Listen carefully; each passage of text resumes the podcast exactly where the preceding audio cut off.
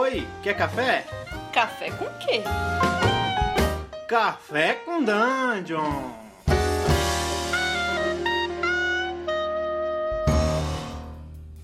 Bom dia, galera. Bem-vindos a mais um Café com Dungeon. Sua manhã com muito RPG. Eu sou o Gustavo Tertoleone e hoje, até que enfim, eu consegui me reunir com o meu mentor no mundo do RPG, Rafael Balbi. Que isso, rapaz, mentor no mundo do RPG, olha só. Quem diria, esse rapaz foi fazendo esses absurdos que ele faz aí e coloca a culpa em mim. Como é que você tá, cara? Tranquilo você, tô aqui bebendo, bebendo um suquinho de laranja, porque eu tô tomando férias aqui do meu cafezinho, então, pra poder dar uma, um arrego aqui pro estômago. Pô, que legal. Eu tô tomando um cafezinho daquele de copinho bem pequeno, que é uma dose pequena, mas é o suficiente para ter uma aventura emocionante. Boa, manda aí, qual, qual o tema hoje? Então, é exatamente isso, né? Para combinar com o café, hoje a gente vai falar sobre uma moda nova aí que, aliás, não é tão nova, né, mas parece que tá em alta novamente, que é a moda de produzir panfletos de RPG, cara. Tipo, você quer produzir uma aventura ou uma dungeon ou sei lá, um jogo muito minimalista, você pode produzir ele no formatinho de panfleto. Você já viu essa moda aí que tá na internet hoje em dia, Bob? Não, cara, não vi não, tô zoando. Eu vi, vi cara, na verdade, é, eu, eu, porra, eu já, todo mundo que bota eu coloco ali que eu quero. Ainda tô na fase de aquisição de todos eles. Ainda não peguei nenhum, nenhum físico na mão aqui, mas vou pegar em breve. E, cara, são, porra, são fetiches, né, cara? Pra começar por aí. Normalmente a galera tá caprichando, tá ficando bonito, são os panfletos que dá vontade de você pegar mesmo. E eu ia te perguntar o seguinte: quando começou essa moda, é, é velho, pra mim era novo, pra mim era novidade, é uma, uma moda nova aí. É, cara, eu, eu diria o seguinte, eu acho que produzir conteúdo dessa forma aí já não é uma parada é, recente. Mas a parada com os panfletos, é, se não me engano, ela já tem um tempo, no, não no sentido de dungeon, mas, por exemplo, já foi moda aí você produzir muito conteúdo de RPG no formato de panfleto, né? Desde ficha de personagem, né? Que acho que é a parada que ah, mais teve em alta um tempo atrás, até algumas aventurinhas pequenas, uns cenários bem curtos, assim. É, é se verdade. Garimpar, se garimpar bastante hoje na internet, dá pra achar algum PDF ou outro jogado por aí.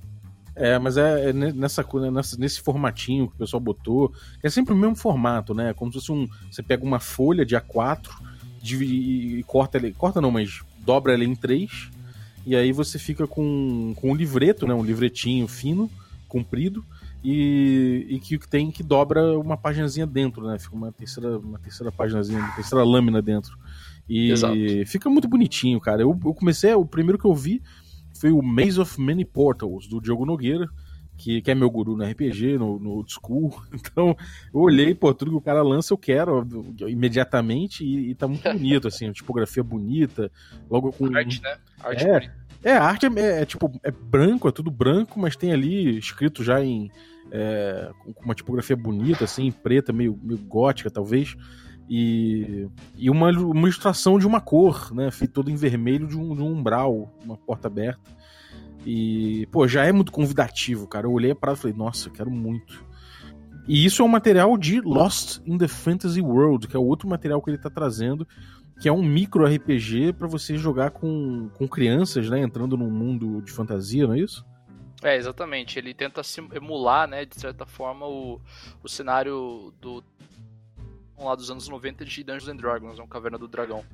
É, anos 80, é, Isso, é, anos, anos 80, isso. O, a, a, agora, uma parada que eu acho interessante de dizer em relação a esses panfletos é o seguinte, cara, esses panfletos, eles não só botam, é, botam o criador para pensar, porque tem que pensar muito, cara, que você tem que criar uma aventura ou algum, alguma, alguma dungeon de uma maneira muito direta ali, né? Você não tem muito tempo para perder com descrição, então você tem que ir direto ao ponto.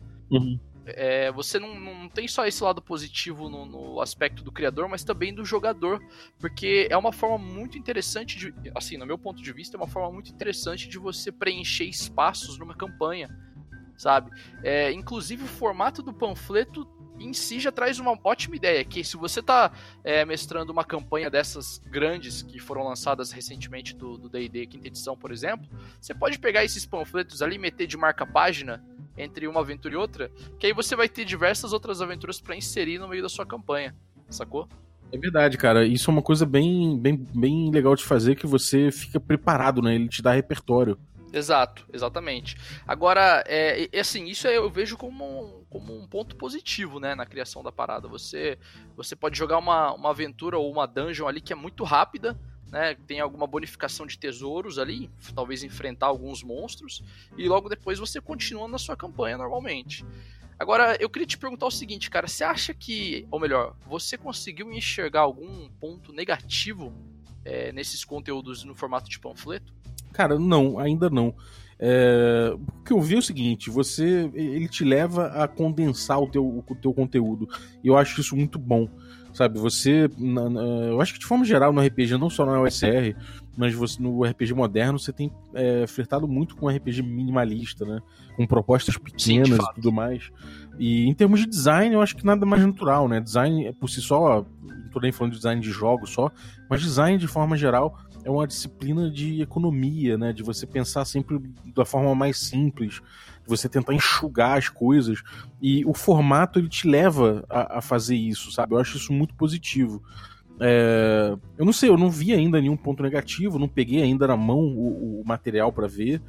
É, talvez de ponto negativo é, é isso, letra, de repente o cara não consegue botar o conteúdo dele ali, não consegue se é, não consegue se editar bem o suficiente, então de repente pode levar o cara a diagramar mal, a, a exprimir as coisas dentro do, dentro do panfleto, sabe? Eu acho que isso é, uma, é um perigo realmente do formato, mas que é um perigo que vai correr quem não, não comprar a ideia de verdade do negócio, que é você ser, que é você ser é, objetivo, é, ser, ser sintético, entendeu? Eu acho isso muito legal.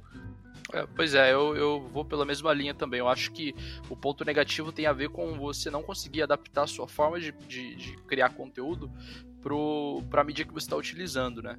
Que por outro lado é uma mídia, inclusive, muito, como é que eu vou dizer, democrática, no sentido de que, pô, você não, se você quer criar um conteúdo para RPG, você não precisa mais pensar em produzir um fanzine, que, sei lá, é, tem uma, uma porção de páginas, né, e dá um certo trabalho, ou produzir um livreto, até um livro de RPG, né, de aventuras. É, agora, se você quer criar alguma coisa, pô, você tem a possibilidade ali muito fácil de você desenvolver ele numa folha de papel. Sem uhum. falar que se o problema é arte, né, que muita gente deve estar tá pensando, ah, pô, mas eu não sou artista, pô, mas eu não quero bancar um ilustrador, não tenho dinheiro para isso. Você pode procurar em bancos de imagens hoje na internet, é, até gratuitos, que tem é, imagens evocativas para a atmosfera ou textura que você quer trazer para sua aventura. Né? Então eu acho que o panfleto, até no final das contas, é uma mídia muito democrática para a criação de conteúdo de RPG. Você não acha? É, eu acho que, de forma geral, ele traz, ele traz essa bagagem da Zine, do, do Zine, né? O, Sim o Gontijo, o Guilherme Gontijo, que é um cara também que da, da comunidade OSR brasileira, é um cara que é um, é, é um designer de mão cheia, e ele tem, já lançou três aqui, pelo menos, três ou quatro é, panfletos desse. E, cara, todos eles são muito bem diagramados, escolha de tipografia excelente, é, imagens também excelentes, eu acho que ele produz a maioria. Então você vê que acaba virando um fetiche gráfico, né? Uma peça impressa que, que é um fetiche. Mas por outro lado, você não precisa ser um designer de mão cheia para fazer.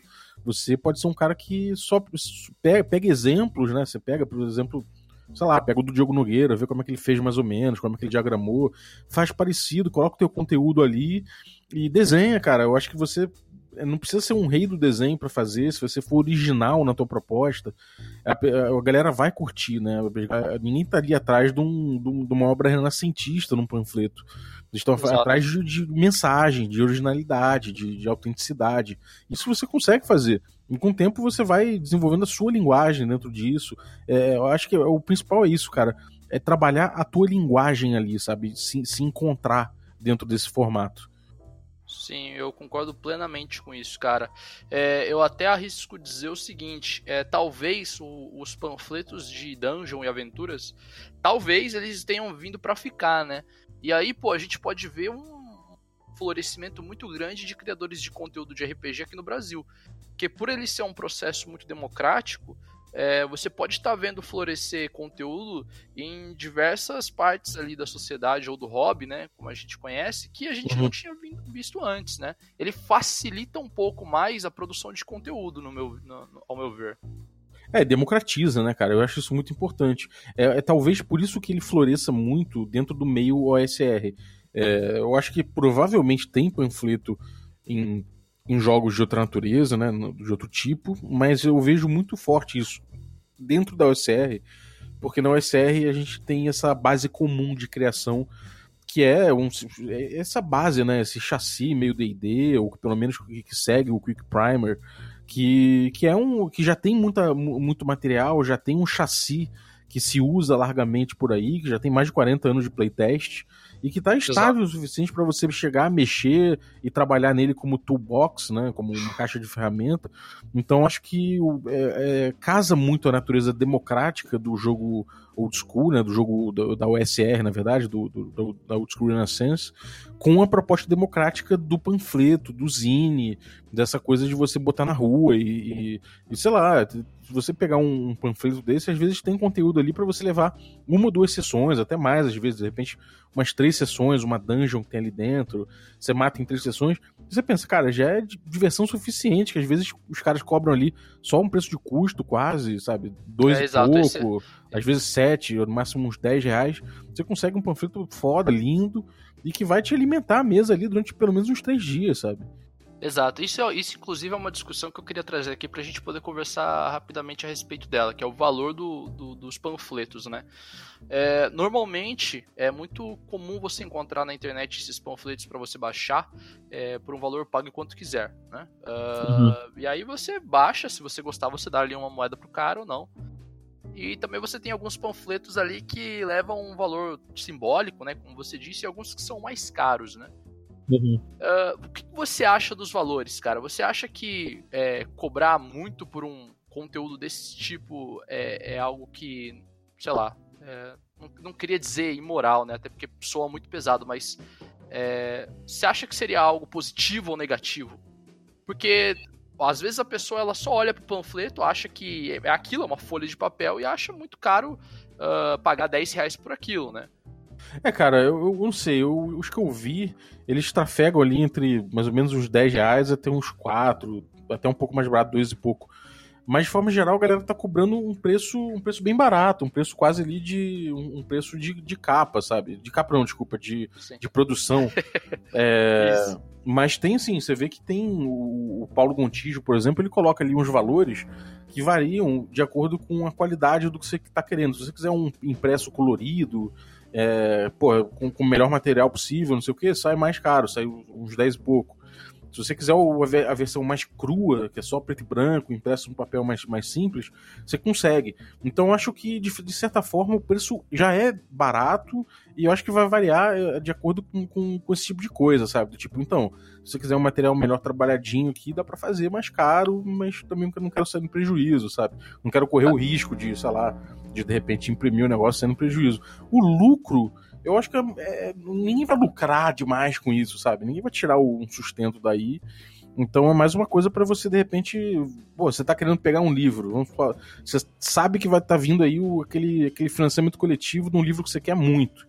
Porra, já faz uns panfletos aí, sai vendendo, você tira uma graninha, um pouquinho que já dá uma ajuda, sabe? Não vai de repente nem pagar o teu, o teu, teu Kickstarter, mas já dá uma ajuda, já, já paga alguma coisa, sabe? É, totalmente. Eu até, até vou tentar ir um pouco mais a fundo em relação a isso do valor e dizer o seguinte: não sei se você concorda comigo, mas é, quando você está é, comprando um panfleto desse, você não está simplesmente pagando, é, claro, depende do preço, mas você não está só comprando uma folha de papel, é, a arte é, e o que foi impresso ali. Na verdade, você está comprando uma ideia toda, né? Uma ideia que foi concebida pelo autor. É, uhum. Então, às, às vezes, quando o valor é um pouco mais salgado, independente da, da qualidade física do produto, tem que lembrar que você está pagando por alguma coisa que, em tese, é, é, um, superior a, a, ao material físico, né? Por exemplo, você. Se você. Vou, vou dar um exemplo aqui. Acho que porque talvez seja mais complexo do que uma simples aventura, mas se você pega um, um jogo minimalista que é do formato de panfleto, você está pagando por um jogo completo, que você pode repetir várias e várias vezes. Você não está só pagando pelo material físico, você entende isso? Que que ah, total, cara. Você, tipo, quando você paga numa garrafa de, de whisky, sacou? Você, pô, você vê lá, o cara compra às vezes um, um whisky aí e mata o whisky ali com, com os amigos ali em duas noites.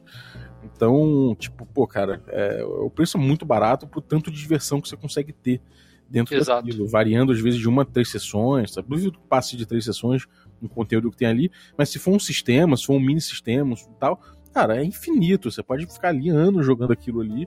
Pro- provavelmente você vai querer em algum momento pegar uma experiência um pouco diferente do que de um jogo minimalista, mas você tem conteúdo ali pra explorar infinitamente. Depois de anos você pode voltar nele, entendeu? Então eu Exato. acho que não tem nem o que pensar a respeito disso. É muito barato, sabe? Não é, é, é uma questão que eu acho que você só não compra se você realmente, porra, não, não é a tua parada mesmo. Você fala, foda-se esse- esses panfletinhos aí de merda, não gosto disso aí. só gosto de livro de luxo, só gosto de livro 100, 100 reais pra cima, sabe? Mas, cara, se você curte aí um. Esse cara, esse cara comp- comprou Invisible Sun, pode crer. É, então, tem, existe esse perfil de consumo, né, cara? Tem a galera que Sim. pega o negócio muito mais pelo, às vezes, pelo, sei lá, não vou dizer pelo Luxo, status, pelo né? Luxo. pelo luxo, exatamente. Mas, cara, sinceramente, não, não vejo por que não consumir esse material. É, eu acho que é um material acessível, um, um material democrático e barato. Principalmente, eu acho que o preço não tem nem o que discutir. Exatamente.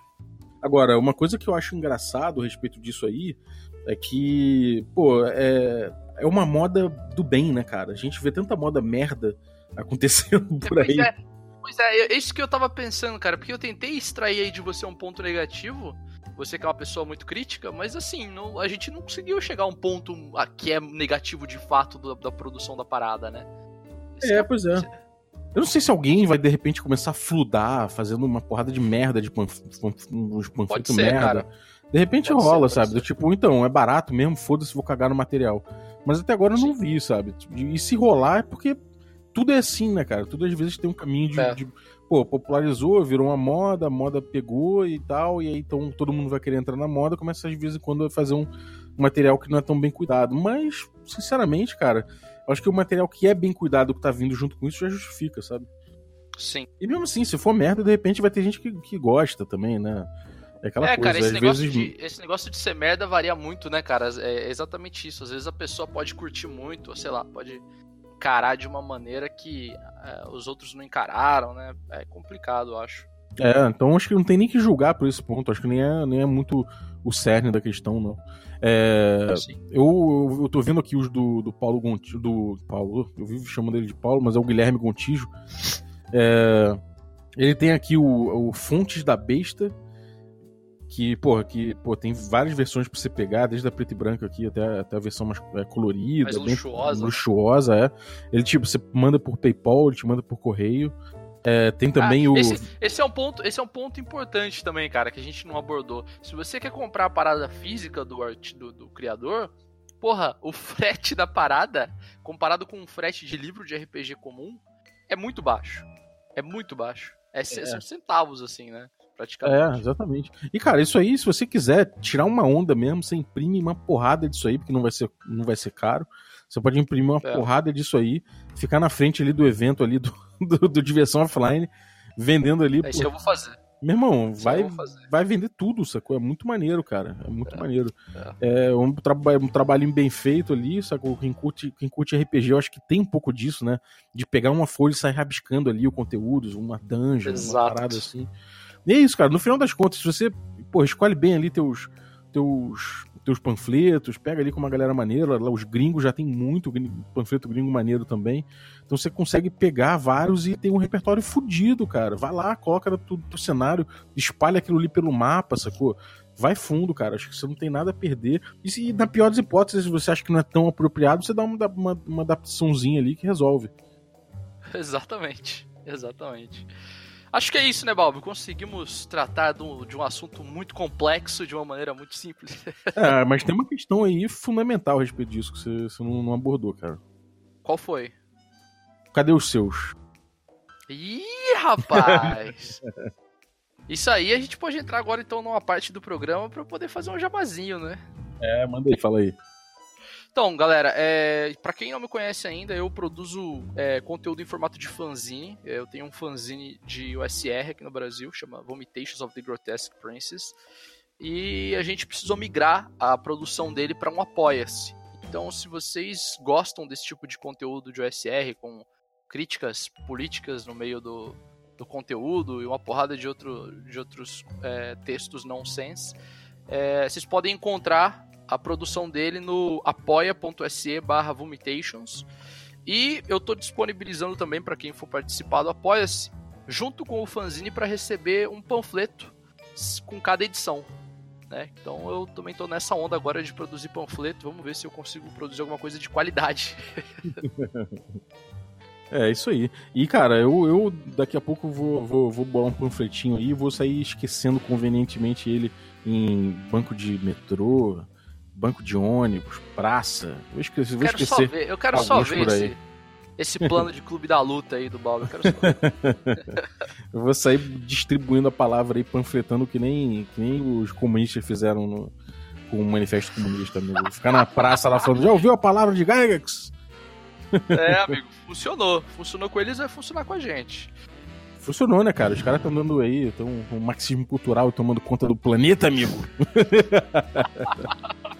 tô zoando, tô zoando. É isso aí, cara, demorou. É... Bom, você deu o seu recado, eu vou dar o meu. Tem ali uma pesquisa que eu tô fazendo aí com a galera do, do Café com Dungeon. É, se você for no descritivo do episódio, tem aí o link para você responder, é um Google Form. É, cara, a gente tá precisando conhecer vocês, né? Saber mais ou menos o hábito de consumo do podcast, se você ouve de manhã, se você maratona, se você deixa acumular, que tipo de, de, de, de, programa que você gosta mais. Então, cara, vamos, vamos melhorar sempre, né?